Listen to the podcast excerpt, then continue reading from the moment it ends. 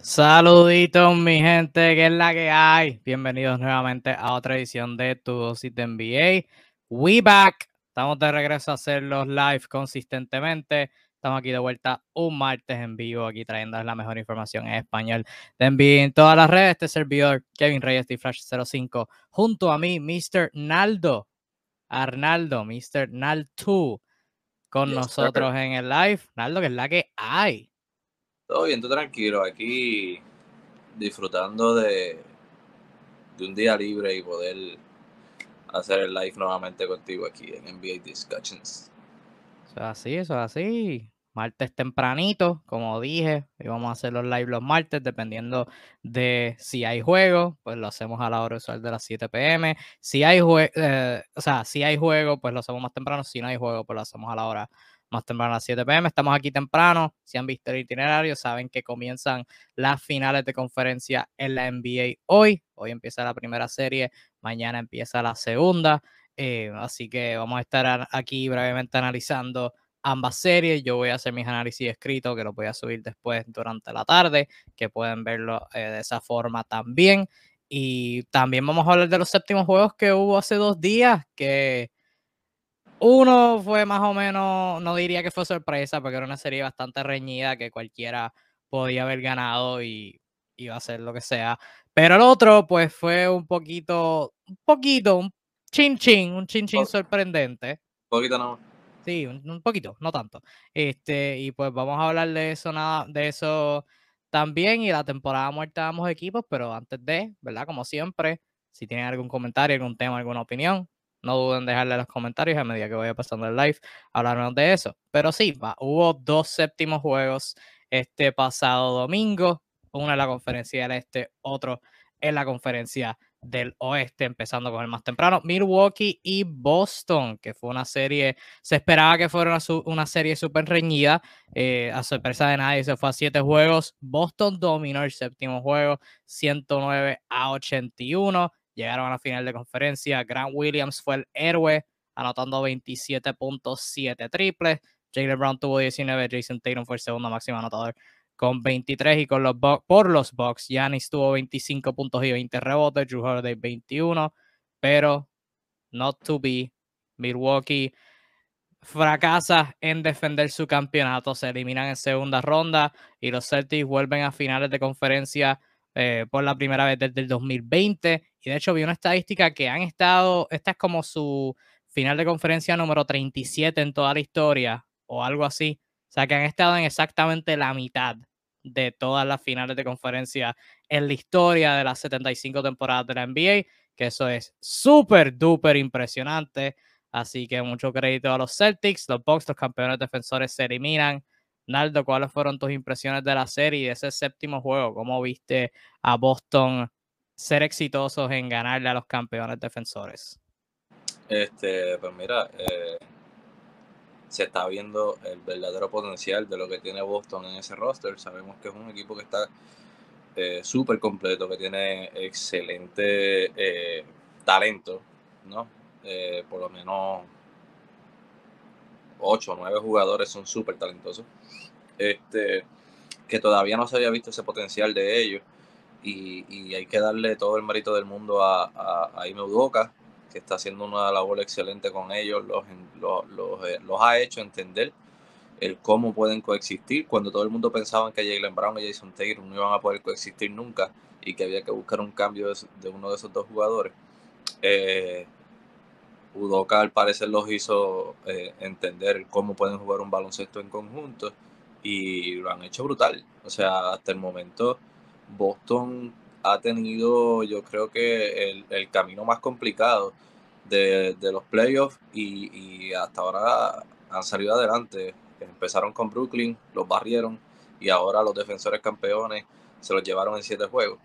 Este, en una serie donde yo personalmente cuando vi que Milwaukee ganó el juego 5 en Boston y que iban a Milwaukee al juego 6, yo dije, esto se acabó. Y sin embargo fueron y ganaron fuera de casa y en casa vinieron y hicieron una labor excelente y se llevaron una victoria cómoda. Este, lamentablemente para los Bucks, aparte de Yanis y de Holiday, eh, nadie respondió, tiraron creo que como de 33-4 de línea de tres puntos. Un equipo que en la temporada regular fue uno de los mejores equipos en tirar, tirando de tres. Lo han sido consistentemente en los últimos tres o cuatro años. Y simplemente en esta serie no entró ese, triple. Y le complicó mucho las cosas a Yanis. Cuando la defensa se le cerraba dos y tres, dos, y tres defensores, lo hacían pasar la bola y el equipo no le respondió. Eh, versus eh, lo que hizo Boston, que Grant Williams metió siete triples, que Peyton Pritchard metió cuatro triples, eh, y respondieron los role players y se vistieron de héroes para acompañar tanto a Jason Tatum como a Jalen Brown en, en, esa ofensiva. Y a última hora ese fue el, el, eso fue lo que, lo que le dio la victoria a Boston, ¿no? Eh, en estos juegos 7 que son tan emocionantes, la, la, lo que puede cambiar un juego, lo que, lo que cambia el juego son los role players. Tú no puedes solamente depender de tus estrellas, tú tienes que depender de tus role players de que hagan su trabajo. Y, eso fue lo que hizo Boston. Sí, por cierto, me impresionó mucho los Celtics, o sea, la habilidad que tuvieron de, girar su temporada, porque eh, como tú bien mencionaste, mucha gente tenía muchas dudas con ellos y hicieron un buen trabajo en, en cambiar la temporada por completo y oye, o sea, Milwaukee yo, ah, cuando empecé esta serie, yo, antes de empezar la serie, yo predije Boston en 7. Pero a medida que la, que la serie iba progresando y se puso 2 a 1 Milwaukee, y Milwaukee estuvo, o sea, tuvo muchas oportunidades de ganar ese cuarto juego en Boston para irse frente 3 a 1. Ahí fue que pensé que esta era la serie de los Bucks. Aún sin Middleton, tenían excelentes oportunidades de ganar la serie y, la desperdiciaron con, eh, ¿verdad? Con, con, la defensa a veces que se que colapsó, eh, con la ofensiva, que el proceso a veces no era tan bueno. Una vez Boston empezó a switchar todo y empezaron a forzar un montón de tiros sin Middleton en cancha, que es como que el, mejor que tienen en anotar esos tiros incómodos. Pues el proceso de Milwaukee ahí no me empezó a gustar. Y entonces, em, especialmente con lo que te de decir, o sea, ganaron el quinto juego, se fueron arriba 3 a 2 y a través de la historia de la NBA, el equipo que se va al frente 3 a 2 en una serie empate 2 a 2 gana el 80% de la serie, más del 80%.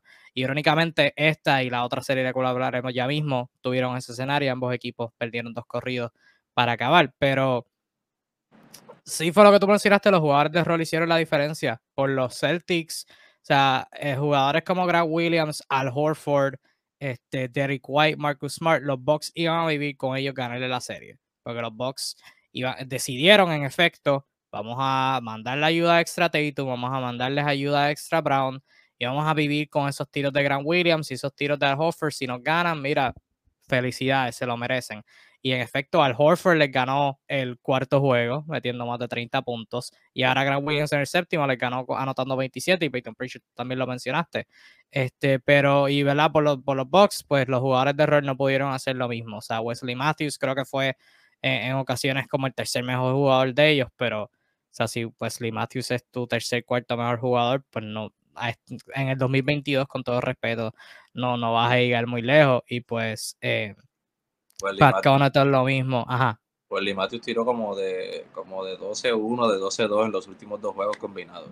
Sí, sí, que estaba haciendo buen trabajo en defensa, pero ya al final, pues no tenía las piernas para capital en ofensiva. Entonces, Grayson Allen, Pat Connaughton, Bobby Boris no, no, tuvo muchas oportunidades contra la altura de los Celtics, pero o sea, que no, no pudieron capitalizar en eso y pues, la, mucha de la conversación era cuáles van a ser los ajustes que los Celtics van a hacer contra Yanis.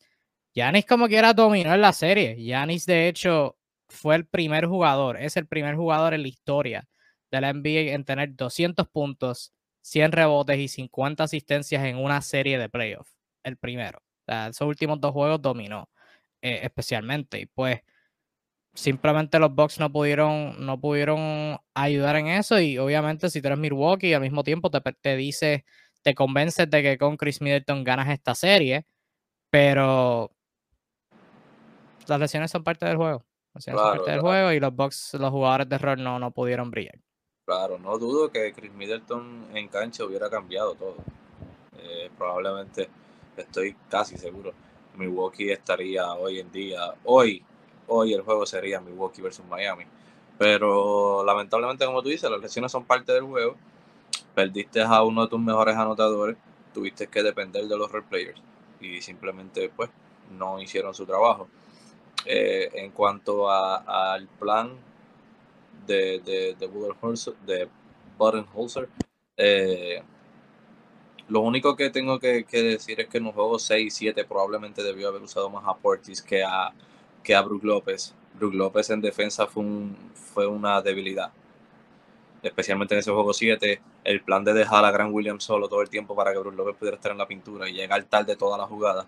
Eh, está bien al principio porque sabemos que Gran Williams quizás no esperabas que fuera ese gran tirador, eh, pero ya tuviste que te metió una, dos, tres, ya hay que salirle, ya ese es su juego, sale, hay que defenderlo. Y, y, Bobby Portis tenía quizás mucho más habilidad, aunque no fuera en la pintura el excelente defensor que quizás es Brook López. Eh, pudo haber switchado mejor en las jugadas, pudo haber llegado más a, a, Grant Williams este, y, y, evitar ese, ese desmadre de triple, ese aguacero que cayó de Boston en ese juego 7. Sí, y los Celtics obviamente en defensa, los ajustes estuvieron toda la serie y obviamente el flow fue mucho mejor cuando los Celtics han estado en su pick, ha sido este, con un flow en ofensivo, Jalen Brown y Jason Tatum no solamente manejando el balón, pero haciendo cortinas, abriéndole el juego a los demás. Y entonces al final, cuando las millas contaban, o sea, ser inteligentes con el isolation, o sea, sí hubo jugadas de isolation al final de ciertos juegos, como el cuarto y el quinto, pero era más inteligente, o sea, era, ok, Grayson Allen, 20, eh, vamos a atacar a Grayson Allen, que haga un switch y que Grayson Allen defienda a Tatum y ya tenemos una ventaja de altura, o George Hill cuando estaba en cancha. O Pat Connaughton, que nos sentimos cómodos con ese match. O sea que fue como un juego más inteligente ahí de los Celtics, que mucho crédito a ellos, y obviamente hablaremos de los Celtics más profundo cuando vayamos a hablar de la, de la final de conferencia que tienen contra los Heat, que empieza hoy, pero enfocándonos en, la, en la temporada muerta de los Bucks, no hay mucho cambio que puedan slash deberían hacer, porque nuevamente, si tenemos Milwaukee, te convences de que con Chris Middleton ganamos esta serie y pues no, no, hay, no hay como que mucha, mucha overreacting, o sea, no tienes que hacer cambios drásticos a la plantilla, tienes par de agentes libres, o sea, notablemente Sergi Ibaka que vino a mitad de temporada y al final estuvo lesionado, el mismo Bobby Portis tiene opción de jugador, eh, Wesley Matthews lo, lo firmaron a, a, mitad de temporada, Pat también tiene opción de jugador, Así que va a ser una temporada muerta bien interesante. Lo más interesante para mí, antes de, dejar pasar a ti para hablar de los jugadores y otra cosita que quiero añadir, va a ser las extensiones, porque lo hablamos el, la temporada pasada cuando este, extendieron a Drew Holiday, como que tienen al Big Three extendido, tienen un montón de espacio salarial ocupado en el Big Three. Esa va a tener que, que seguir siendo la tendencia, porque esta, este verano Chris Milton es elegible para recibir una extensión. Eh, su contrato se acaba en el 2023-2024. Tiene opción de jugador para esa temporada. Este, o sea que lo puedes tener y que se acabe la próxima temporada. Y Drew Holiday tiene una opción de jugador para el 2024-2025 y es elegible para una extensión la temporada que viene, el verano que viene. Así que va a ser bien interesante que hacer los Bucks. Pero ¿qué esperas de, de Milwaukee en términos de de conseguir jugadores, quizás alguna necesidad que identifique, jugadores de rol que tengan que retener. ¿Cómo, ves la, temporada muerta yendo para ellos? Mira, para mí es como tú dices, ellos no tienen mucho trabajo que hacer en el off-season. Yo creo que el plan que ellos han traído, que han llevado a cabo, ha sido excelente. Eh, llenar el equipo de buenos defensores, este, que acompañen al Big Three y, que sean buenos tiradores para que, ¿verdad? Lo que es Yanis cuando venga los double team, y todas estas cosas puede sacar la bola afuera y hay un tirador. Ese es el, ese es el, el, plan de juego de ellos, ¿no? Y, y, es lo que siempre han buscado en la agencia libre. Y, entiendo que no tienen mucho trabajo. Como tú dices, o sea, ellos todavía tienen el Big Three, ninguno agente libre ahora. Eh, así que eh, el plan debe ser el mismo, seguir buscando excelentes defensores, este, es como ellos saben jugar, ese es la, la, el estilo de juego de ellos y, y seguir buscando defensores este, y que puedan tengan la habilidad de tirar y, anotar cuando estén solos.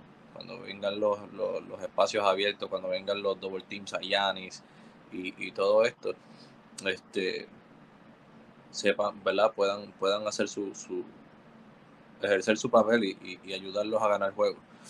Yo entiendo que, o sea, jugadores de eso hoy en día eh, hay bastante, eh, que no necesariamente cobran muy caro, son jugadores del mínimo, que hacen un excelente trabajo y creo que por esa línea es que se va a ir Milwaukee nuevamente y eh, entiendo que no, no, tiene mucho trabajo que hacer, su núcleo está completo, es un núcleo que ya es campeón, como tú dices, en la mente de ellos debe estar el hecho de que si Middleton hubiese estado, probablemente todavía estarían vivos defendiendo su campeonato. Así que es cuestión de, pues, eh, maybe traer nuevamente las piezas que quedan a gente libre, eh, volver a firmarlo nuevamente uno, un añito más, dos añitos más y ver cómo surge la cosa. Este jugador que no puedan jugador que queda gente libre de ese equipo, que no puedan firmar nuevamente, son jugadores que son reemplazables y que hay jugadores como ellos en la agencia libre. Yo creo que el plan debería mantenerse igual y, ver qué pasa el año que viene con todo saludable. En hindsight, o sea, hindsight siendo, pudiendo juzgar el, pasado ahora que, que pasó lo que pasó, ¿piensas algo diferente sobre el cambio que hicieron? A mitad de temporada cambiando a Sergi Ibaka por Dante DiVincenzo, porque ciertamente DiVincenzo hubiera, obviamente es fácil decirlo porque Ibaka no jugó la serie, pero este, eh, o sea, es fácil ver a cómo DiVincenzo hubiera encajado mejor en este match en particular, o sea, siendo un defensor extra, aparte de, del Big Three, el mejor defensor que tienen, debatible con Wesley Matthews, este, de los jugadores de rol, y pues en ofensiva pudo haber sido un jugador que mejor complementario de, del que tenían, que, eh, que tuvieron en esta serie comparando con, los demás jugadores de rol. ¿Qué, qué piensan más o menos sobre cómo eh, ese, esa presencia de DiVincenzo hubiera cambiado algo en esta serie?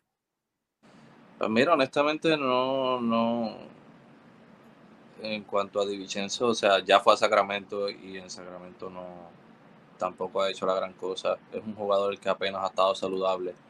Este, sin embargo, eh, no, honestamente no creo que haya sido algo muy diferente a lo que hizo Grayson Allen. Eh, creo que Grayson Allen, a excepción de los últimos dos juegos, Grayson Allen jugó muy bien en estos playoffs, hizo un excelente trabajo para ellos este, en ambos lados de la cancha porque estaba anotando el triple super y estaba defendiendo como él sabe. Así que eh, creo que él no hubiese hecho un trabajo muy distinto a lo que hizo Grayson Allen. Y eso es si hubiese estado saludable, porque sabemos que DiVincenzo pues, no ha estado saludable en, todo el, trayecto que estuve en Milwaukee.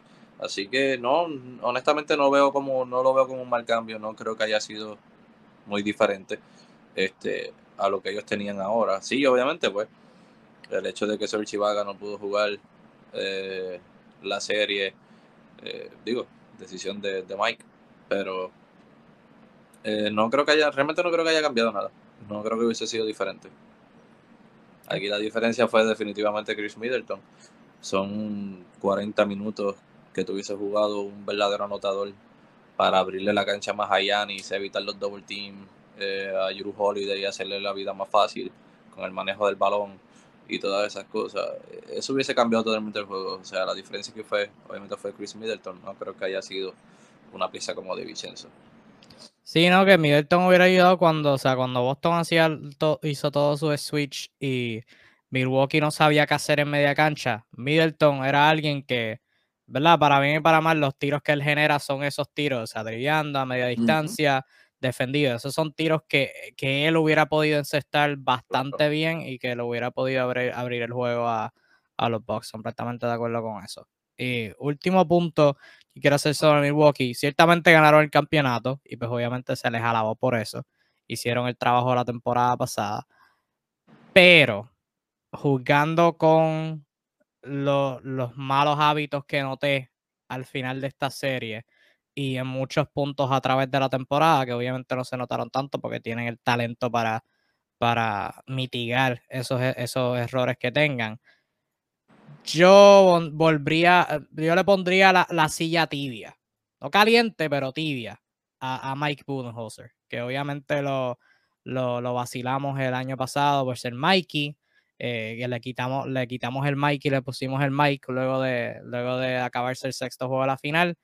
Creo que dependiendo de lo que haga la temporada que viene, creo que puede regresar al Mikey, porque ciertamente, y ojo con lo de la lesión, o sea, lo mencionamos por, por ello de que, o sea, si, soy, si somos los Bucks, pero la realidad es que como, ¿verdad? Como alguien que observa el juego, es bastante, y lo escribí como que mi post de, de, de la temporada muerta de los Bucks, eh, sería bien hipócrita decir los Bucks ganan la serie con Chris Middleton, pero al mismo tiempo dárselas por la temporada pasada cuando evidentemente esa serie contra Brooklyn hubieron varias lesiones por parte de los Nets que cambiaron la serie. Lesiones son parte del juego y pues no se o sea, pasó, lo que pasó. Este, pero, en playoff, en playoff a lo largo de, o sea, podemos hablar año tras año.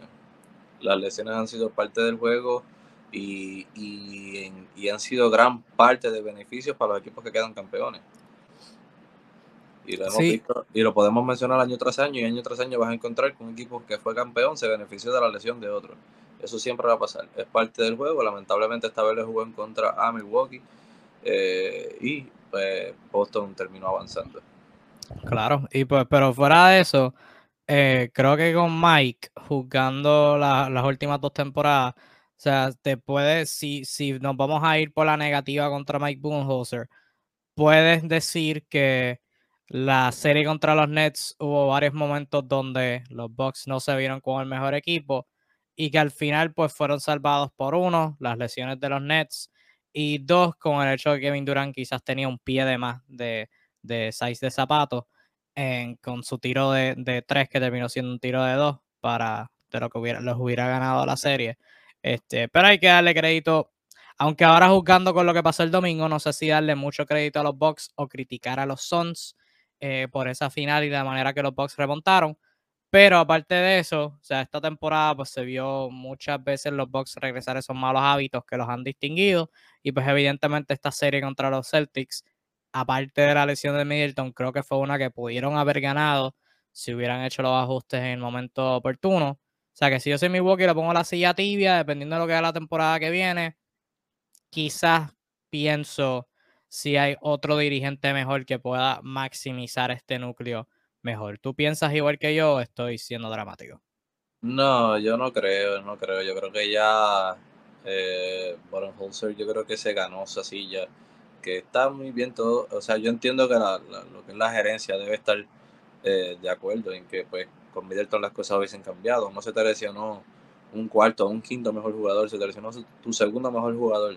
y, y tu mejor anotador del perímetro y tu mejor creador one on one fuera de Yanis. Este, así que yo entiendo que él hizo su trabajo, yo creo que pues de nuevo, yo creo que para mí simplemente los role players no pudieron hacer su trabajo a la hora de, o sea, tiros completamente solos que no encestaron, hubiesen cambiado esta, esta serie en el momento en el que, o sea, el juego 6 fue un juego sumamente cerrado en casa, donde los role players fallaron muchos tiros abiertos que quizás, o sea, dos, tres más canastos que hubiesen metido hubiesen cambiado. estuviéramos nuevamente hablando de hoy, Milwaukee versus Miami. Eh, yo creo que su trabajo para mí no, no, no, fuera de, de nuevo, fuera de el hecho de que debió usar más a Bobby Portis en los últimos dos juegos que a Brook López. Eh, entiendo que fuera de eso, eh, él, hizo, él hizo muy bien su trabajo. No creo que debería estar en una silla tibia a no ser que el año que viene sea algo súper dramático, que Milwaukee quede súper por debajo de las expectativas. Ok, ok, fair enough, fair enough. Este, ahora vamos a pasar a un equipo que no tiene excusas para nada. Eh, fueron toda la temporada dominando y se esperaba que estuvieran en la final, se esperara que fueran los campeones, que completaran el, el Redemption Tour, luego de estar arriba 2 a 0 en la final del año pasado y perder cuatro corridos. Se esperaba que este fuera el año de verdad. Hicieron las movidas que al momento pensamos que fueran, eran necesarias en la, en la agencia libre. Pero no pudo ser. Los Suns no solamente fueron eliminados, no solamente votaron una ventaja de 3 a 2, no solamente fueron destrozados en, en su cancha local en un séptimo juego, fueron completamente aniquilados, sacados de la cancha desde el principio del juego, al punto que lo, más cerrado que estuvo el juego era cuando Dallas estaba arriba 2 a 0. Eh, los Suns perdieron 123 a 90. solamente por 33 porque al final los, los Mavericks sentaron a todos sus regulares, obviamente para descansarlos para su final de conferencia, pero hubo un punto en donde estaban ganando por más de 40, bien cómodo, en halftime estaban ganando 57 a 27, Luca tenía la misma cantidad de puntos que todo el equipo de Phoenix combinado, terminó con 35 Luka Doncic, Spencer Dinwiddie de la banca 30 puntos, Jalen Bronson 24, y por los Suns, Cameron Johnson fue el máximo anotador con 12 francamente horrible. Horrible actuación por los Bucks, por los Bucks, por los Suns. Los primeros dos juegos parecía que esto iba a, ser, bien fácil. Yo predije Suns en 5. O sea, no veía a los Mavericks con break. Pensaba que era el, el matchup peor posible para ellos, con la habilidad que los Suns iban a tener para atacarlos en ofensiva y complicarles las cosas en defensa. Pero mira, mm, qué, mucho me equivoqué y qué mucho todos nos equivocamos. Eh, los Mavericks se merecen todo el crédito del mundo y los Suns no tienen excusa. Naldo, ¿qué, ¿qué le pasó a los Suns? ¿Cómo votaron esta ventaja de 3 a 2? ¿Cómo, cómo votaron esta serie? ¿Cómo fueron aniquilados en el séptimo juego? Cuéntame. De, de, verdad todavía me estoy preguntando si es real. Todavía estoy esperando el juego 7 a ver si empieza hoy. No sé qué fue lo que pasó. Este, definitivamente Phoenix debió haber llegado a la final. Definitivamente Phoenix tenía todo para ganar el campeonato, eh, el primer campeonato de Chris Paul por fin. Pero eh, sorpresivamente Dallas dio, dio el cantazo, dio el palo. Este, creo que eh, no, no, no sé cómo describirlo, no sé. sí, puedo decir que pues lamentablemente aparentemente hay, hay problemas internos entre lo que es Monty Williams y DeAndre Ayton. Creo que DeAndre Ayton no va a volver, by the way. Este, pero era un mal momento para dejar saber los problemas internos. Es un juego 7, estamos en, en, en, segunda ronda. Eh, tenemos que ver todos un mismo, un mismo ¿verdad? Una misma meta que ganar el campeonato, dejemos todo a un lado y hablamos en, la, en, la, en el off-season sobre los problemas. No, aparentemente no pudo ser así. Luka Doncic eh, se tomó personal todo lo que Devin Booker hizo luego de estar arriba 2 a 0. Y se lo tomó todo personal y de la mejor manera para él. Eh, jugó enorme Devin Booker fue todo lo contrario eh, en los últimos dos juegos. Este. Y mano, de verdad que súper sorprendido, súper sorprendido. Todo el mérito del mundo para Luka Doncic y más aún para Jason Kidd. Jason Kidd ha transformado este equipo por completo. Un equipo que solía ser súper extremadamente malo en defensa. Son uno de los mejores equipos defensivos ahora. Con el mismo núcleo. Simplemente añadiendo un nuevo coach, Jason Kidd así que tiene todo el mérito del mundo. Están en finales de conferencia por primera vez desde el 2011. Este, simplemente, wow. O sea, wow. Eh, completamente decepcionado de, Phoenix. Eh, no sé si, si, si, debería decir completamente decepcionado de Monty Williams en esta serie. Esperaba mucho más de él. Eh, ajustes defensivos que no vi ajustes ofensivos que no vi, ajustes en las rotaciones que tampoco vi. O sea, estamos en un juego 7 y tú decidiste usar más a Billombo que a, que a Javier Magui. No entendí esa parte. Eh, cuando el juego todavía estaba alcanzable, un juego que estaba por 10 o por 12, y de momento entraste a Billombo en vez de a Magui que puede resolver el pick and roll con Chris Paul o, o, o coger rebotes ofensivos por su estatura eh, no entendí. Simplemente no entendí. 17 minutos de DeAndre Ayton eh, por los problemas que tienen entre ellos. No era momento de, tomar acción entre problemas, los problemas que pudieran tener. Eh, así que súper cuestionable el trabajo de Monty Williams en esta serie, a pesar de haber sido el coach del año y, y, súper merecido, porque había hecho una excelente labor la temporada regular. Este, y, mano, fue un equipo, o sea, Phoenix fue un equipo en la temporada regular y hasta el segundo juego de esta serie fue un equipo totalmente diferente del tercer juego en adelante. ¿Sabes? Fueron dos equipos totalmente distintos. Vimos dos Phoenix. Y no todavía no, todavía no logro tener como que en mi cabeza una, una, una descripción real de cómo fue que eso, todo esto pasó. Sí, es, es, absurdo. Yo no pude ver el, séptimo juego al momento. Yo estaba, estaba ocupado haciendo otra cosa y chequeé cuando chequeé el score en el tercer parcial. Sin mirar los logos, vi que estaba por 30. Y yo, ah, ok, cool. Los Suns lo averiguaron. Se salieron del, del lío. Tan cómodos.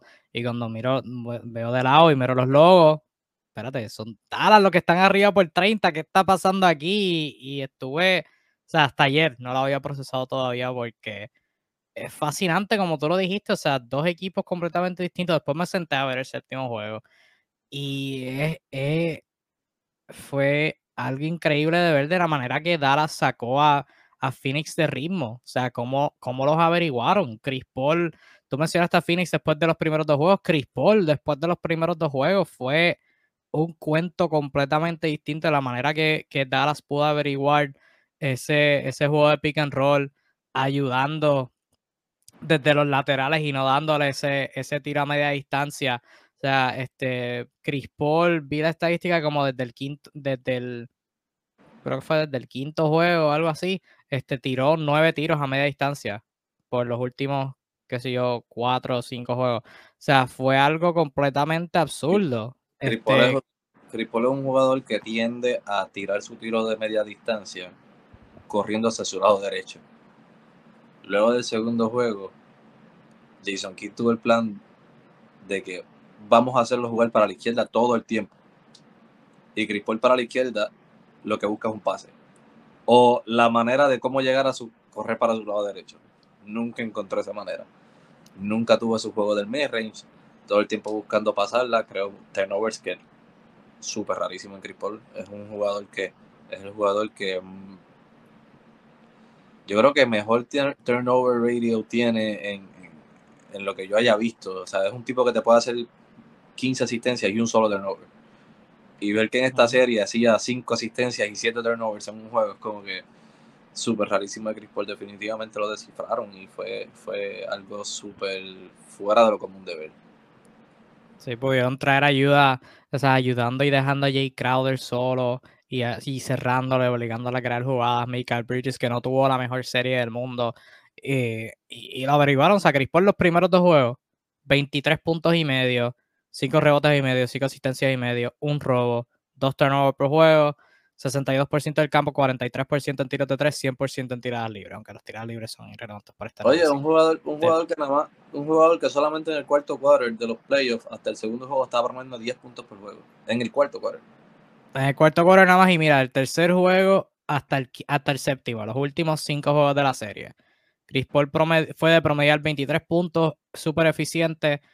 En los últimos 5 juegos, 9 puntos, 3 rebotes, 6 asistencias, un robo y medio, 50% del campo, 50% en tiros de 3, pero le bajó drásticamente a los intentos por juego.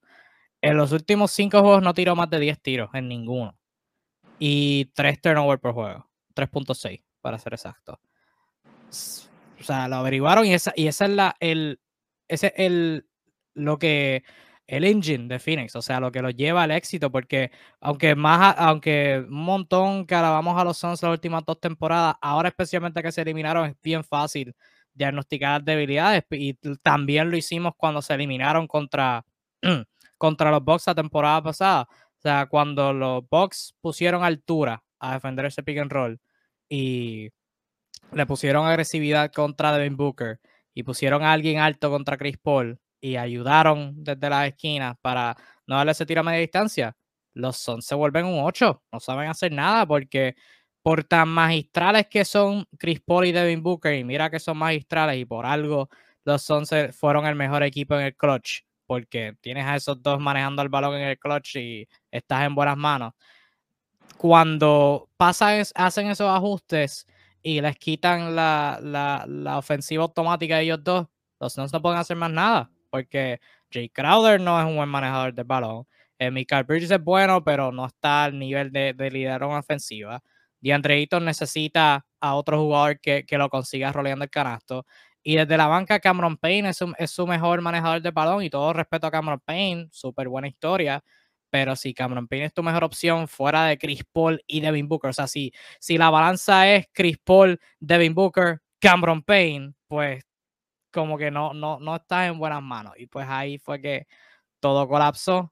Y por los Mavericks, al fin y al cabo metieron los tiros, porque los Mavericks, este, toda la serie no hubo respuesta para Luca. O sea, Luca hizo lo que le diera la gana, eh, se sacó a Michael Bridges de, de, encima bien fácil, que eso fue como que bien sorprendente, y atacó a Chris Paul, a Devin Booker, a Jay Crowder, a Cam Johnson, a Landry Shamet y a todo el mundo. Del mismo DeAndre Ayton los atacó y hizo lo que, lo que quisiera. Es que, y esa fue una de las partes que me sorprendió de Monty Williams, que, que verdad me decepcionó él permitió que Luca Doncic hiciera lo que diera la gana. Porque yo esperaba, yo, yo esperaba de esta serie que Monty Williams le diera el trato a Luca Doncic que le daban a Harden en Houston, donde, o a Curry en Golden State el año pasado, donde tan pronto tú pasas media cancha, te van a caer dos arriba y obligándote a salir de la bola. Cualquier otro va a hacer el trabajo, tú no vas a hacer nada.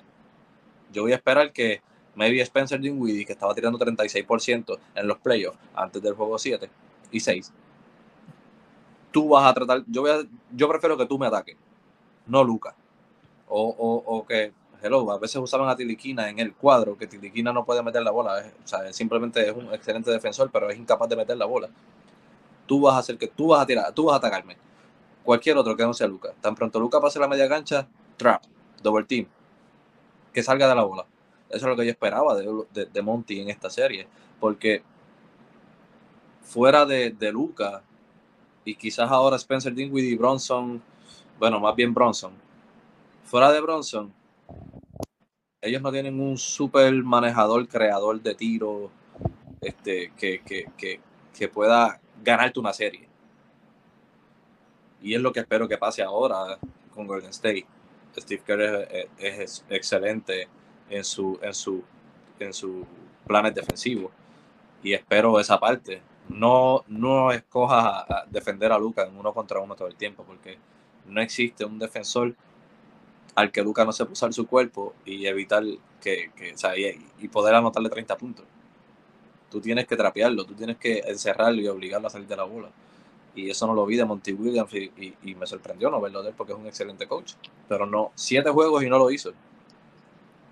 Sí, porque al principio de la serie eran los Suns dictando el juego y pues la conversación era cuando como estaban atacando a Luca en el lado ofensivo y haciéndolo defender y, eh, y, obligarlo a ser el último defensor en la pintura y a defender en el perímetro. Pero al final, pues, Luca fue el que dictó la serie. Y Luca hizo lo, que le diera la gana y los Suns actuaron desesperados. O sea, ya a un punto cuando estuvieron abajo, especialmente en ese séptimo juego, eh, o sea, gran, gran parte de todo, o sea, esto va a sonar medio contra, contraproducente, pero dominar tiene su lado negativo. Y es que si estás todo el tiempo dominando y llega ese equipo que te saca de ritmo y de la nada tú eres el que tiene que jugar por eh, estando abajo, pues no sabes cómo, cómo reaccionar porque nunca has estado en esa, en esa situación. Y pues los Suns, crédito a ellos que han dominado, pero vino este equipo de Dallas que lo sacó de ritmo y hoy hasta cierto punto los Pelicans. O sea, ahora que, que los Suns se eliminaron, es, bien fácil mirar y decir, los Suns se pudieron haber legítimamente ido en primera ronda. O sea, si los Pelicans hubieran jugado mejor y quizás ciertas rotaciones se hubieran realizado, Pelicans pudieron haber enviado, eh, o sea, extendido a los Suns a siete juegos y la serie se hubiera puesto bien interesante. O sea, ver que los Pelicans sin Zion le, llevaron la serie a seis juegos a, a, Phoenix ya era algo que todo el mundo vio como que Phoenix lució mal. Fue una bandera roja que creo que ignoramos. Sí, todo el mundo como que... echamos de menos, sí. Están a seis juegos contra los Pelicans. Fue algo que no se vio muy bien. Y, se terminaron de ver completamente mal. Eh, ahora con Dallas, un equipo que tú, tú, tú, tú mismo predijiste en cinco, yo, yo decía que en seis ganaba eh, por darle dos jueguitos a, a Dallas. Y o sea, se fueron, se fueron a pescar, se fueron para Cancún. Sí, mano, y de la manera que se fueron, o sea, mejor récord en toda la NBA, 65 victorias, todo el mundo te ve como el favorito del campeonato y de la manera que te vas en 7, o sea, hubiera sido mejor si hubiera sido un juego cerrado, que aunque como quiera te eliminaste, pero, o sea, por lo menos, o sea, Dallas hay que dársela porque, porque te ganaron un juego cerrado y pues fue uno de esos juegos, pero de la, fueron dominados, esto no fue ni cerrado en ningún momento, en ningún momento del juego esto fue cerrado, y los 11 todo el mundo se quiso poner la capa de héroe y nadie pudo ser el héroe. Y ya entrando a lo que es un poquito su agencia libre, que no, mucho crédito a Dallas, o sea, metieron sus tiros de afuera. El sexto juego 16 triples, séptimo juego 19 triples. O sea, Dinwiddie y Bronson descubrieron vías, Maxi Cleaver, Dorian Finney-Smith tuvieron sus momentos, Davis Bertans también, este Reggie Pulo, que en ambos lados de la cancha, o sea, que se merecen el mérito. Todo el equipo, todo el equipo, toda la rotación de ellos, excepto quizás Dwight Powell. Toda la rotación de ellos aportó a la victoria, a, ganar esta serie. Todos aportaron en algún momento dado, hicieron un excelente labor, todos. Y entrando a lo que es la, la agencia libre de los Suns, esto fue algo que lo hablamos la temporada pasada cuando se dio, o sea, había que, que firmar a DeAndre Ayton una extensión la temporada pasada, o sea, no era cuestión de escoger entre él o Michael Bridges. Era extenderlos a ambos y ya. Y evitarte esto, un posible drama. Que Ayton hizo un buen trabajo escondiendo al final de la temporada, pero que quizás ahora, especialmente cuando, cuando se da esto, que están perdiendo por pela, y quizás Ayton tiene que pensar, coño, aquí no me van a dar, aquí no me van a dar mucho dinero. Tengo dos o tres equipitos en mente que, que me, van a, que me van a dar el max. Déjame ahorrarme el físico y, y no, no llegar lesionado a otro equipo tú firmabas ahí con esa extensión la temporada pasada y te evita más, te evita más este drama. Te evita más que hubiera este tema durante toda la temporada. Y, pero no, no pasó. Pero ahora tiene que, tienen que arreglar el rol. Tiene que darse esa extensión ahora de inmediato. Porque sin Ayton, los Suns pueden seguir compitiendo. Pueden seguir siendo un buen equipo. pero, pero mejor equipo en toda la NBA, top 2, top 3 apretado, apretado sin Ayton, porque el, el nivel entre Ayton y Biombo, McGee o cualquier otro suplente que consigan, eh, hay, un, hay un bajo, hay un bajo en rendimiento bien, bien grande. Así que esa es la primera clave ya del salto, extender a Ayton. Obviamente, si, si Devin Booker uno del equipo de All NBA, que es bien probable porque terminó top 4 en, en votaciones al MVP, es elegible para un Supermax de más de 200 millones va a haber que extenderlo a él. Eh, tiene, la opción de, tiene la opción ahora de extender a Cam Johnson. Eh, punto y sencillo, los Suns van a tener que pagar. O sea, este, este por la pasada década hemos hablado de, de, la gerencia de los Suns y ser de las peores en toda la NBA, respetablemente. Eh, que ahora con James Jones es que están haciendo buenas movidas, pero al fin y al cabo James Jones no es el que abre la chequera. Eso es Robert Sorber y los dueños del equipo que van a tener que decir, ok, si queremos competir, tenemos que abrir la chequera y gastar un montón de dinero, como todo contendor hace, que lo hemos hablado aquí, todo contendor tiene que gastar dinero. Los Suns no han estado pagando, no han pagado impuestos desde el 2010. Y si quieren seguir compitiendo, van a tener que estar entre los equipos que más gastan en toda la liga. Eso para mí es lo simple y sencillo.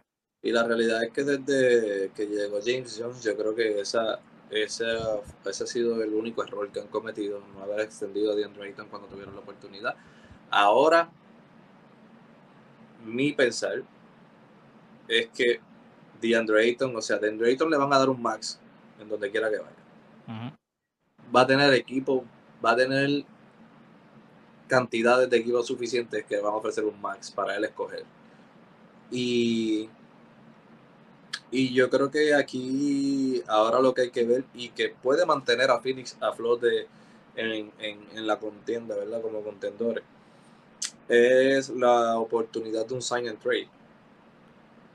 Eh, donde Phoenix es el que va a firmar a DeAndre Ayton al contrato máximo para cambiarlo a algún equipo de su preferencia, el que verdad donde él esté, donde él vaya a firmar realmente. Eh, y un dato interesante que voy a, tirar aquí ahora y que hay que tener en cuenta eh, es la posibilidad de un sign and trade a Utah por Rudy Gobert. Que también están buscando un cambio. Eh, Phoenix no se puede quedar sin esa posición.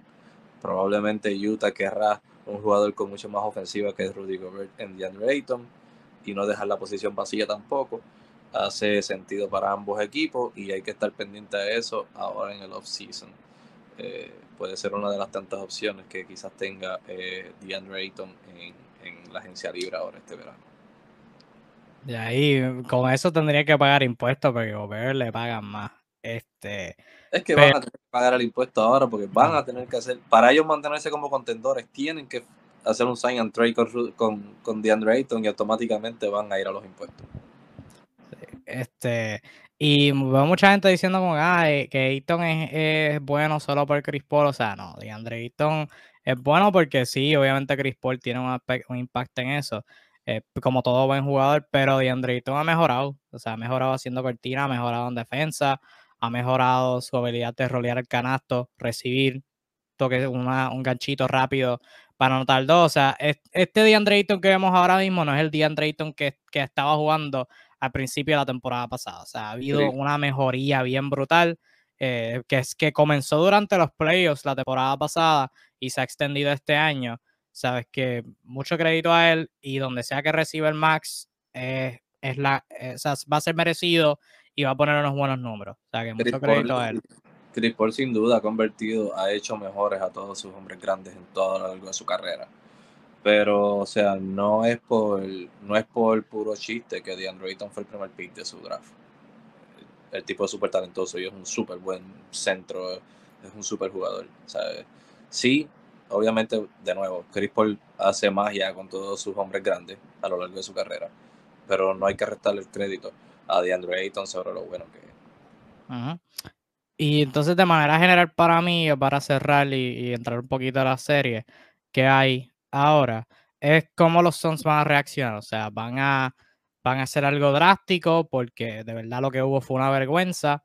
O quizás piensan que con el mismo elenco van a estar bien y pues entonces deciden retenerlos a casi todo el mundo y hacer unas cuantas mejorías en los márgenes. Esa va a ser como que la temática más interesante para mí eh, de todo el verano. Habiendo dicho todo eso, vamos a lo bueno, las series que sí se van a estar dando, las series que se van a estar disputando para los pases a la serie final de la NBA del 2022. Las primeras finales de conferencia con nuevo trofeo y MVP de final de conferencia. Bien interesante eso. Primero con el este, los Boston Celtics y los Miami Heat, revancha de la final de conferencia del 2020, aunque ciertamente son equipos bien distintos de allá para acá, con las adiciones que han hecho. Dos equipos distintos desde ese entonces, pero en términos de cómo juegan esta temporada, para mí bien parecidos, porque ambos tienen buenos dirigentes, ambos tienen estrellas que brillan a media distancia con Jason Tatum y Jimmy Butler, y ambos tienen un, un fuerte defensivo que tienen excelentes defensores y son versátiles en el lado defensivo. O sea, tienen un montón de diferentes esquemas en donde pueden brillar en defensa. Y similarmente, la ofensiva de ambos, pues tiene sus momentos donde es diablo, wow, qué flow bien brutal.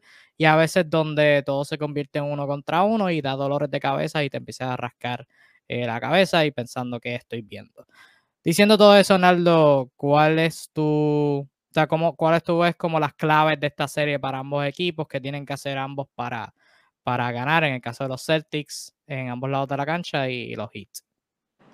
La realidad es que, mano, es una serie que, de nuevo, espero a siete juegos. Son equipos, como tú dices, sumamente similares, tienen un sistema bien parecido. Eh, ambos equipos saben mover el balón en la ofensiva, crear, todos tiran, todos son, ¿verdad? Eh, sus anotadores principales todos saben crear su propio tiro, pero de nuevo, lo que hizo Udoka, lo que ha hecho Udoka con, estos Boston Celtics es enseñarles a confiar el uno en el otro y, y, a pasar el balón. Hay pases extra, eh, hay tiros solos, hay jugadas eh, sumamente bien dibujadas. Eh, y lo mismo por los hits. Sportra, obviamente, no hay que que decirlo, probablemente el mejor o uno de los mejores coaches que tiene la NBA ahora mismo. Miami Heat tiene un sistema ofensivo eh, bastante similar, muchos pases, saben crear para los demás, son todos este unselfish. Eh, realmente son, son, son, bien, son equipos que para mí, viéndolos jugar estos playoffs y, durante la temporada, son equipos que son bien similares. Y, creo que así mismo la, la, la, serie va a ser este, sumamente cerrada. Todos los juegos van a ser bastante cerrados. Para mí es una serie de siete juegos. Este, en el lado defensivo también son bien similares, son bien intensos. Eh, te van a sacar el aire. Eh, hacen switch en todas las jugadas y todos están dispuestos a switchar y todos son capaces de defender a cualquier jugador. O son. Honestamente, eh, decir que, que, una predicción o whatever es bien difícil.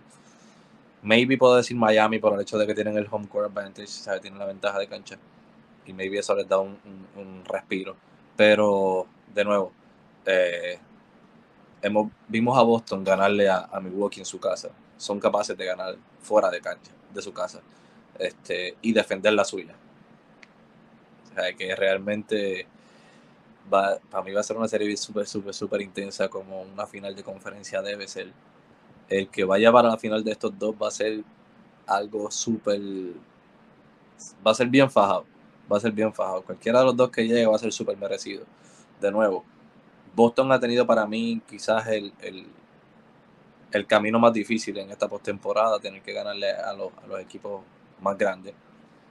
Este, pero la de Miami tampoco ha sido eh, sumamente fácil. Eh, se tuvieron que ganar a Filadelfia en la, en la, en la serie pasada, que por más que la gente hable, no era un equipo fácil tampoco, habían lucido muy bien. Este, claro, eh, Embiid estaba al 50%, pero y, no, y se perdió los primeros dos juegos. Este, pero de igual forma no era algo súper sencillo. Así que, no, habiendo dicho esto, no sé no sé exactamente qué esperar de esto, aparte de una serie de siete juegos. ¿Quién va a ser el que va a salir ganador de esta serie? Va a ser sumamente difícil, pero sí espero siete juegos de esta serie. Y al menos de los siete juegos, cinco van a ser sumamente cerrados. Y también va a haber muchos scores bajitos. Va a haber muchos scores bajitos porque ambos equipos son excelentes defensivos. Va a tener un montón de, de 90, 90 y pico, ni cerca de los 100. Ahora mismo tienen, ambos tienen, o sea, tanto Boston tiene a Tatum, que es capaz de meterte 40 puntos, como Miami tiene a Jimmy Butler, que en, temporada regular te mete 20, pero en playoffs te puede meter 40 puntos en cualquier momento. Eh, tienen anotadores capaces de crear su propio tiro en Jalen Brown. Eh, eh, Miami lo tiene en Tyler Hero desde el banco, que lo hace fenomenal.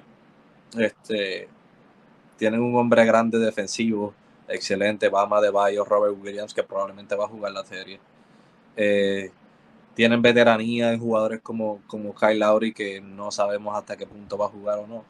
Eh, Boston lo tienen jugadores como Al Holford, que independientemente de que estén en cancha o no, son excelentes líderes y saben encarrilar a estos jugadores jóvenes a, jugar el mejor baloncesto. Eh, PJ Tucker ha sido un una pieza súper, súper clave y ha encajado excelente en este hit culture. Eh, o sea, realmente son equipos que hasta estructurados están básicamente similares. Ver un ganador en esta serie es sumamente difícil y para mí sigue siendo a siete juegos y que gane el mejor. Y Elías, Elías Borges, saludito, nos comenta que Boston, se, Boston gana en seis. Yo también la tengo en siete, pero antes de decir quién creo que va a ganar, voy a, eh, o sea, brevemente voy a hacer con mi, con mi análisis, voy a extenderme más cuando haga mi escrito, que saldrá más tarde durante la tarde, valga la redundancia. Pero sí, como mencioné, para mí la, la, clave va a ser qué equipo se complica menos en ofensiva, porque he hablado sobre las la tendencias que tiene Miami cuando, y especialmente contra un equipo como Boston, que no tienen un punto débil en defensa. Y quizás Peyton Pritchard los 10, 12 minutos que entra, por ello, por la altura lo pueden atacar. Pero fuera de eso, no hay ningún punto de, no hay ningún jugador que tú identifiques de los Celtics y digas, quiero atacar a ese hombre. O sea, no, todo el, todo el mundo ahí es bastante sólido y pues cuando los Celtics se pongan a hacer switch, eh, a menos que sea Jimmy Butler, Tyler Hero anotando tiros incómodos, eh, lo va apretado por parte de, Miami y pues Boston también puede caer en las mismas tendencias si Miami se pone a hacer switch, si meten una zona de esas estrambólicas que a Eric Spoelstra le encantan, y con Bama de Bayo rondando el área. Eh, creo que los Celtics van a tener que aprovechar su altura, pero también me preocupa el ataque en media cancha. En general, el equipo que tenga la, menos cantidad de problemas y pueda averiguar más cosas, el que se va a ver más beneficiado. Janaldo. Para mí, donde hay una pequeña ventaja, digo, y bastante importante en esta serie, es Miami Heat con el banco. De Boston, a lo largo de los playoffs y en la temporada regular también, este, tú no tienes una consistencia de la aportación del banco de Boston. Mira mismo Peyton Pritchard. Metió cuatro triples en el último juego, luego siete, pero anteriormente a eso había estado desaparecido en los playoffs, no lo habías visto. Eh, si llega Robert Williams, probablemente Grant Williams va a venir del banco. Eso va a ser pues quizás de gran ayuda, porque pues mejora la rotación. Pero si hay algo que tiene Miami a su favor y que lo ha tenido a lo largo de toda la temporada y que lo ha tenido a lo largo de los playoffs y que fue la clave frente a, los Sixers, es que cuando entraban los bancos de ambos equipos, Miami no bajaba su intensidad ni su aportación en la ofensiva. O sea, tener a Tyler Hero viniendo del banco anotándote 20 puntos es algo absurdo. Eh, Max Truss resultó ser eh, Reggie Miller. Este, hmm si viene Gabe Vincent del banco porque Kyle Lowry llega, entonces Gabe Vincent es un súper aportador. Realmente no hay, o sea, todos aportan. Rotan nueve jugadores y los nueve jugadores te pueden aportar y tú no puedes dejar a nadie tirar. Y yo creo que esa es la pequeña clave, la pequeña ventaja que puede tener este Miami, es su consistencia del banco versus la, inconsistencia del banco de, de Boston este, a lo largo de los playoffs. Y ahí por eso eh, la, clave para Miami es el flow, que sea mantener su flow en ofensiva, porque la manera que esos jugadores eh, se, o sea, se, ponen a jugar con energía y empiezan a meter tiros es con el flow, excepto Tyler Hero, que Tyler Hero puede hacer, o sea, va a tirar los tiros esos incómodos y, los va a encestar. Eh, pero los Gabe Vincent de la vida, los Max Struz, los Duncan Robinson, los Víctor Oladipo, que ha hecho un trabajo excelente en todos estos playoffs. Eh, va a ser el flow por Miami, o sea, mantener el balón moviéndose, mantener a la defensa de los Celtics colapsando y tener esos jugadores de rol corriendo y por los Celtics, igual que contra Milwaukee, o sea, esos jugadores de rol, eh, Derek White, Al Horford, Grant Williams, Marcus Smart y Robert Williams hasta cierto punto en la pintura, o sea, todos van a tener que aprovechar porque Miami le va a prestar ayuda adicional a Jason Tatum y a Jalen Brown. Eh, no necesariamente doblar, pero tú sabes, van a tener a alguien defendiéndole, van a tener al otro cerquita para, para rotar y negarles el tiro en la pintura. Van a tener que, o sea, Boston va a tener que buscar la manera de que Jason Tatum coja el balón eh, en su eh, cerca o en su en su en sus en sus sweet spots. Porque tú no puedes darle la bola a Jason Tatum en la punta, a media cancha, en esta serie porque le van a hacer lo que le hicieron a James Harden en la temporada, en la serie pasada, donde montaban una zona y si Harden cogía para la izquierda tenía alguien que no lo estaba doblando, pero estaba bien pendiente a su penetración, no le iba a dejar penetrar. Tanto por la izquierda o por la derecha, siempre había alguien. Y James Harden no podía penetrar. James Harden tenía que dedicarse al pase, a, pasar la bola, porque simplemente no podía atacar, porque por donde quiera que intentaba, había alguien. Y si trataba de hacerse el beat, había alguien.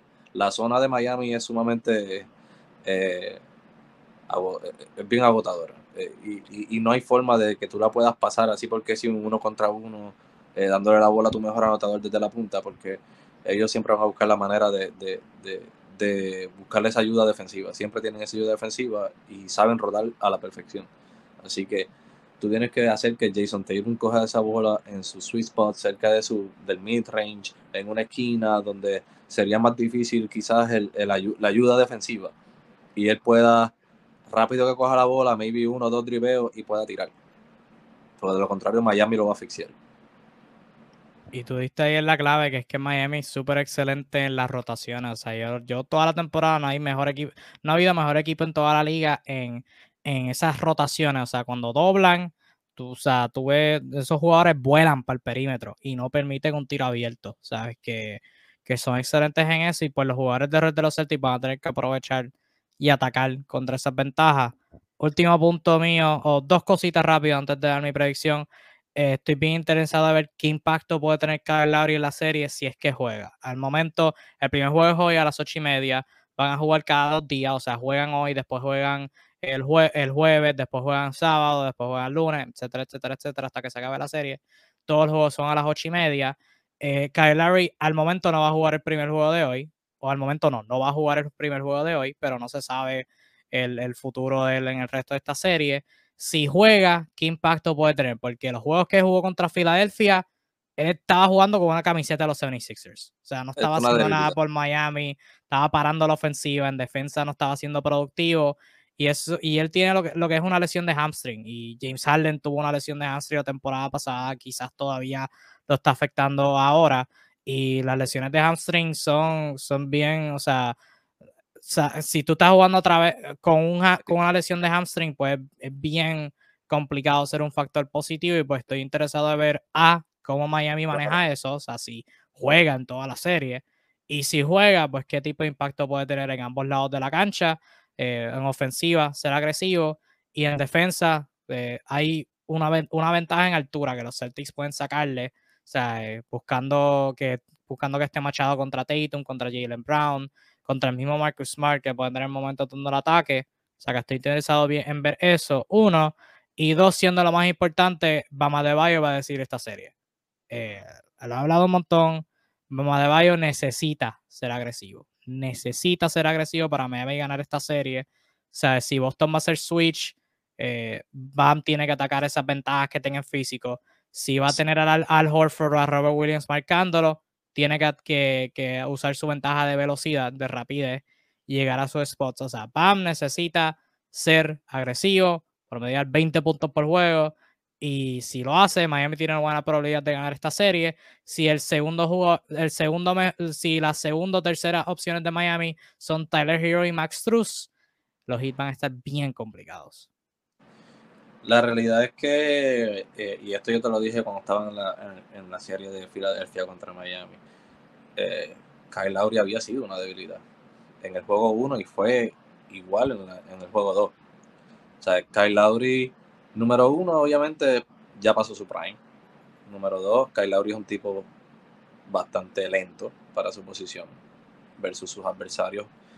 Eh, si está jugando, defensivamente lo van a atacar a él. O sea, en la ofensiva al otro equipo va a atacarlo a él. Este, a buscar switch con Kyle Lowry para poder atacarlo, porque es más lento y es pequeño. Este, y en la ofensiva, él no estaba anotando la bola. Se fue, o sea, no metió la bola en el, primer juego que jugó y en el segundo metió seis puntos. No está siendo un anotador. Eh, yo creo, creo, y esta es mi opinión, que si Kyle Lowry viene a jugar en esta serie, debería venir del banco a organizar eh, la ofensiva de la segunda unidad porque es un líder. Eh, eh, él, es un líder, él sabe tomar decisiones y las decisiones que él toma las toma muy bien. Y es un veterano, sabe buscar faltas, sabe conseguir faltas ofensivas. Eh, en todo eso es buenísimo. Así que yo creo que él debería venir a organizar la ofensiva de, la segunda unidad en lugar de simplemente ser Tyler Hero, dándole la bola a Tyler Hero, que a veces, a veces se vuelve, se desespera tirando, se vuelve como loco eh, o sea, que ese Kyle Lowry el que esté dirigiendo a Tyler Hero. Como que con calma, yo manejo, tú encárgate de tirar, pero vamos a conseguirte buenos tiros. Y Kyle Lowry es bueno en eso. Yo creo que esa debería ser la mejor decisión que puede tomar el Sportstra en esta serie, dado lo que se vio en la serie con los Sixers. Este, mantén el cuadro regular que ya te, que jugaste, que usaste contra los Sixers, que es con Gabe Vincent, y trae a Kyle Lowry con Víctor Ladipo o con Tyler Hero para organizar esa ofensiva. Yo creo que esa es la mejor decisión que puede hacer el Sportstra en esta serie. Va a ser bien interesante ver cómo esta serie corre. Va a ser una muy buena. Yo la tengo en 7. Tengo a los Celtics ganando en 7. Creo que Boston al fin y al cabo tiene lo necesario para averiguar las, las, preocupaciones que tengo. Y, o sea, confío más en ellos que en Miami. Eh, averiguar esas duditas que tengo. So, yo tengo Boston en 7. Dijiste que se iba a 7. Al fin y al cabo no tienes alguna el equipo ganador.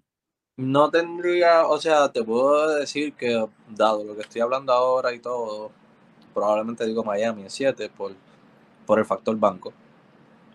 Pero. Y el factor ventaja de cancha. Pero honestamente puede ir cualquiera de los dos lados. Son equipos que son, como te dije, son bien similares. Y espero, espero siete juegos súper reñidos. Y si tuviera que escoger a uno pues el juego 7 en casa escogería Miami. pero, pero puede ir cualquiera de los dos lados. Eso sí va a ser una serie muy buena. También en el oeste vamos a tener una serie muy buena. Phoenix, wow, dije Phoenix sin querer.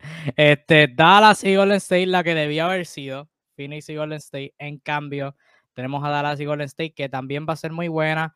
Al contrario de lo que mucha gente puede decir, porque mucha gente dice, ah, que esto va a ser un paseo, que Golden State gana fácil.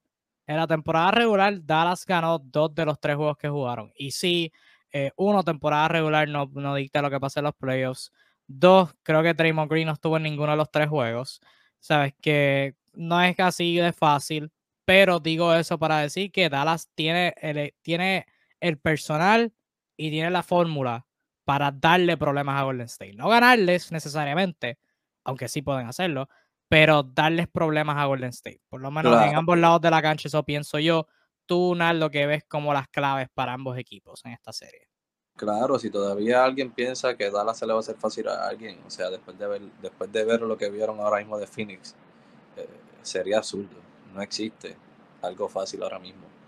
Este, o sea, Dallas ya demostró que no va a ser un equipo fácil de vencer. Eh, en cuanto a claves,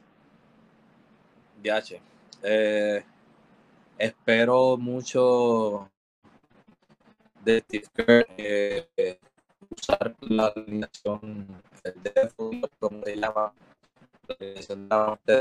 con Draymond Green, Wiggins, este, Clay, Poole y Curry. Ese cinco, esos cinco.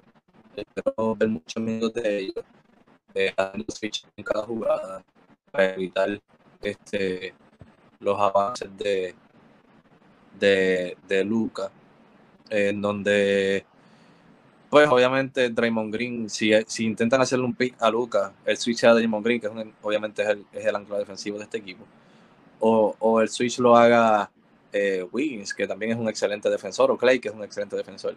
Eh, ese lineup espero que juegue mucho. Eh, porque si usa demasiados minutos a Kevon Looney, obviamente a él sí lo van a atacar en el pick and roll. Este, creo que, que obviamente en cuanto a Golden State en la ofensiva, el movimiento de balón es sumamente importante.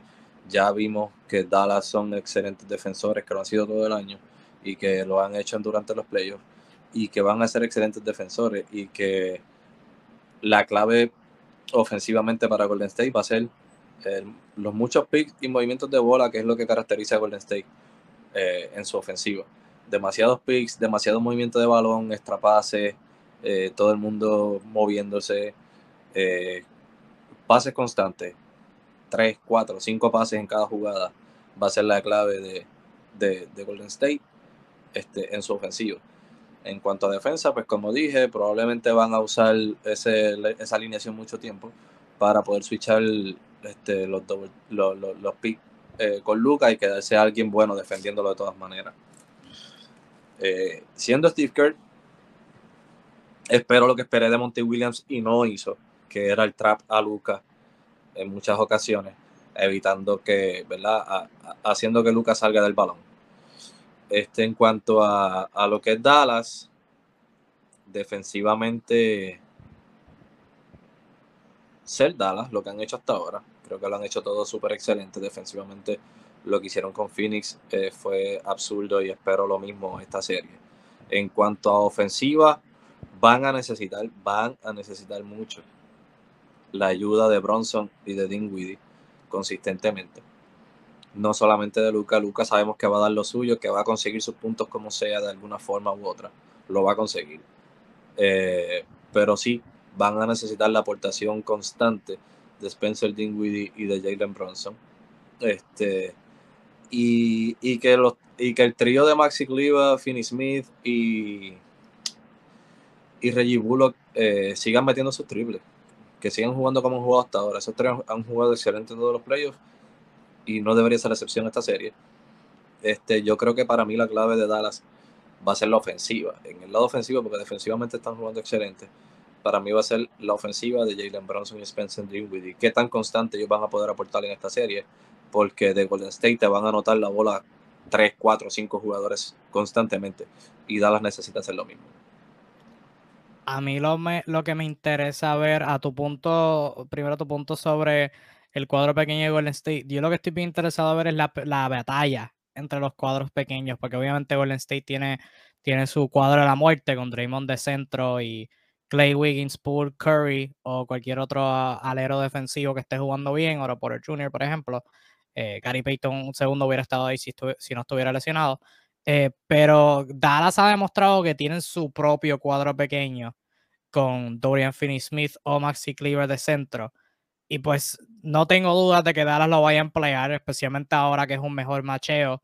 Eh, contra Phoenix quizás era más complicado, considerando que tenían a Ayton y a Magui que los podían eh, perjudicar en la, pintura. Ahora contra Golden State, que Golden State carece de ese jugador el que los vaya a dominar en la pintura, o sea, jugando en el poste y todo eso, pues estoy bien interesado a ver cómo eh, esa batalla va, especialmente considerando cuánto tiempo que Ball Looney pueda durar en la cancha, porque no me sorprendería, no me sorprendería si, si usan el cuadro pequeño de titular ya desde mañana o desde el segundo juego de adelante, porque que Ball Looney y lo comparo con con cómo, cómo, los Clippers emplearon a Zubac en su serie, porque en las series que, que, ambos jugaron, los Clippers y Dallas, las últimas dos temporadas, porque en teoría que Boluni puede hacer switch en defensa, puede contener el balón bastante bien para alguien de su altura, puede rebotear, puede defender la pintura.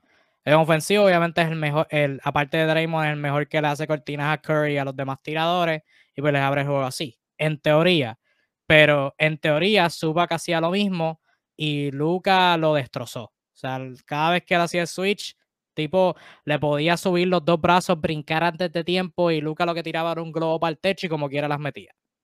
y, que, y, tomando en consideración que Luca es el mejor anotador del primer quarter en los playoffs. Está promediando más de 10 puntos por juego en el primer quarter. Así que salir con Kevin Looney como juego regular, tú sabes que vas a atacarlo desde el arranque. Sí, y a la que a la que Luca tenga un comienzo caliente en el primer juego, creo que vamos a, creo que no va a ser una serie para Looney. Creo que va a ser una serie donde esté metido en el banco y quizás hasta el mismo Vialitza me preocupa. E, ese segundo centro de Golden State use me preocupa, porque sé que Draymond va a hacer lo suyo, pero a Looney tiene sus debilidades. Vialitza creo que no es mucha mejor opción. Va a ser bien interesante ver eso. Y en general, cómo Golden State defiende a Luca, porque a tu punto, eh, Golden State tiene muchos defensores pero también tienen unos cuantos puntos débiles. Que imagínate, si Luca hizo lo que le diría la gana contra Phoenix y eran jugadores pequeños que eran buenos defensores como Chris Paul, pequeño, más pequeño que Luca, pero buen defensor.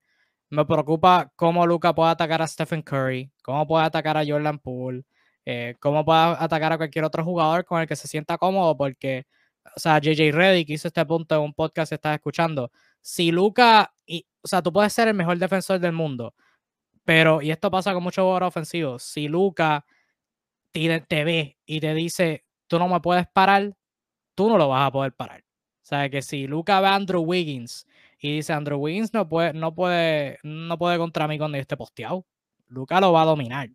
Esa es que va a ser bien interesante cómo Golden State maneja eso. Y al punto de la defensa, o sea, como tú lo mencionaste, Golden State tiene un flow ofensivo que es increíble. A diferencia de Phoenix, que con Phoenix quizás si detienes el pick and roll, puedes se va a convertir en un uno contra uno. Golden State no para. O sea, Golden State tú podrás hacer switch y contener la acción inicial. Draymond se va, va a quedar parado, va a buscar el pase. Ah, ok, no está ahí. Podría ir para el lado opuesto, va a hacer el pase, va a hacer una cortina. O sea que esto, la, la máquina continúa moviéndose con Golden State. O sea que, con que Dallas hizo un buen trabajo contra Phoenix, pero ahora va a tener que hacer un muchísimo mejor trabajo contra, contra Golden State y las rotaciones tienen que estar on point. Claro, porque cuando, cuando tú defiendes a Phoenix, tú sabes que el que, el, el que maneja todo ahí es Chris Paul. Y pues tú defiendes a Chris Paul y ese, evitas ese pick and roll y, y pues puedes manejarlo. Eh, cuando defiendes a Devin Booker, tú sabes que es un jugador uno contra uno y ya. Él te va a atacar y va a tirar, va a tirar. En el caso de Golden State no, no hay un jugador que domine la bola todo el tiempo. Eso no pasa en Golden State. En Golden State, Stephen Curry la baja, Stephen Curry la da Damon Green y arranca para el otro lado, para la otra esquina. Eh, Draymond Green se la da a Clay, Clay se la pasa a Draymond, vuelven otra vez, están todo el tiempo en este constante movimiento donde tú no tienes a un, tú no estás defendiendo a uno solo en específico. Ellos están todo el tiempo pasando y cortando al canasto, pasando y cortando, pasando y cortando. Y, y o sea, no puede fallar. Como Golden State tú no puedes fallar. Tú tienes que seguir las rotaciones, switchar si vas a switchar, switchar todas las jugadas y mantenerte todo el tiempo en movimiento con ellos. Evitar los picks, mucho cuidado con los picks porque te hacen picks. Eh, los otros días vi un video de Stephen Curry y Jordan Poole. Eh, fueron a cortar los dos para el canasto y se agarraron de los brazos y se dieron media vuelta y volvieron a salir. Y es como que, mano, esta gente de verdad está, es un chiste. Ellos lo cogen hasta chiste, pero realmente lo hacen a la perfección. Este, y por eso es que yo creo que, que, hablando de lo que estaba hablando, eh, el, el, cuadro este inicial de la muerte de ellos, yo creo que mientras esté Luca en cancha, lo van a usar todo el tiempo. Porque Dallas no tiene un centro dominante. Ellos no tienen que preocuparse por eso. Maxi Cliva, el mejor, lo mejor que te hace Maxi Cliva en la ofensiva es un pick o estar, o estar para la línea de 3 del triple. Pero no es un jugador que te va a dominar la pintura. Así que tú puedes jugar pequeño sin problema contra Dallas. Y Dallas va a jugar pequeño contra Golden State sin problema. Porque lo mismo, tampoco tiene un centro dominante lo más dominante que tiene es que Looney, que Looney no es ofensivo. Sí, excepto que el último juego fue Dennis Rodman, que te cogió 22 rebotes, pero, pero realmente no es un tipo dominante. Así que yo creo que ambos equipos van a jugar muchos juegos pequeños, muchos small ball. Y defensivamente yo entiendo que machean bastante bien. Es cuestión de los pequeños detalles, los pequeños detalles. Si Luca eh, tiene la bola, en vez de buscar un pick de Maxi Cliva, que va a venir Draymond Green, en lugar de hacerlo Maxi Cliva, pues que lo haga quien sea que esté defendiendo a Curry, o sea, que Curry esté defendiendo para que Curry salga el switch. Y en el caso de que tú seas Golden State, si Curry cae con Luca, ¿qué vas a hacer?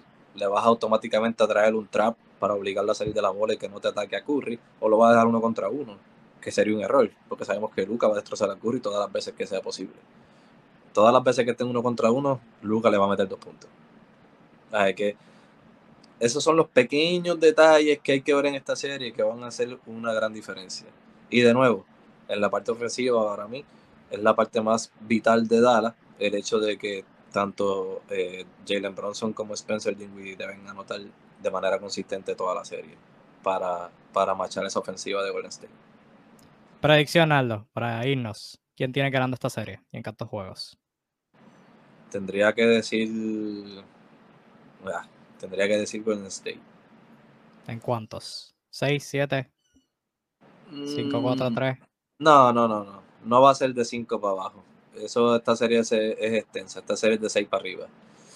Este, probablemente te diría en 7. Eh, Golden State ganando por la experiencia. Yo me voy con los Warriors, pero en 6. No creo que se vaya en séptimo juego, aunque ya vimos lo que Luca hizo o lo que Dallas hizo a Phoenix, so no me sorprendería nada. Pero ya con eso finalizamos este episodio previa de las finales de conferencia y ¿verdad? el funeral de los Phoenix Suns y pues una eh, análisis de la temporada muerta de los Milwaukee Bucks. Estas series van a estar muy buenísimas, como dijimos. Así que ya vendrán las próximas semanas analizándolos a medida que vayan al paso. Ya cuando volvamos la, la semana que viene, en martes, ya ambas series estarán, el, ya habrán pasado los primeros tres juegos, así que ya tendremos una idea de más o menos el, el, el, el camino por el que se va a ir la serie. Pero nada, hasta ahí los dejamos. Muchas gracias por su sintonía. Cuídense mucho, disfruten el baloncesto y nos vemos la semana que viene. Nada, mi gente, cuídense mucho. Chao. Bye.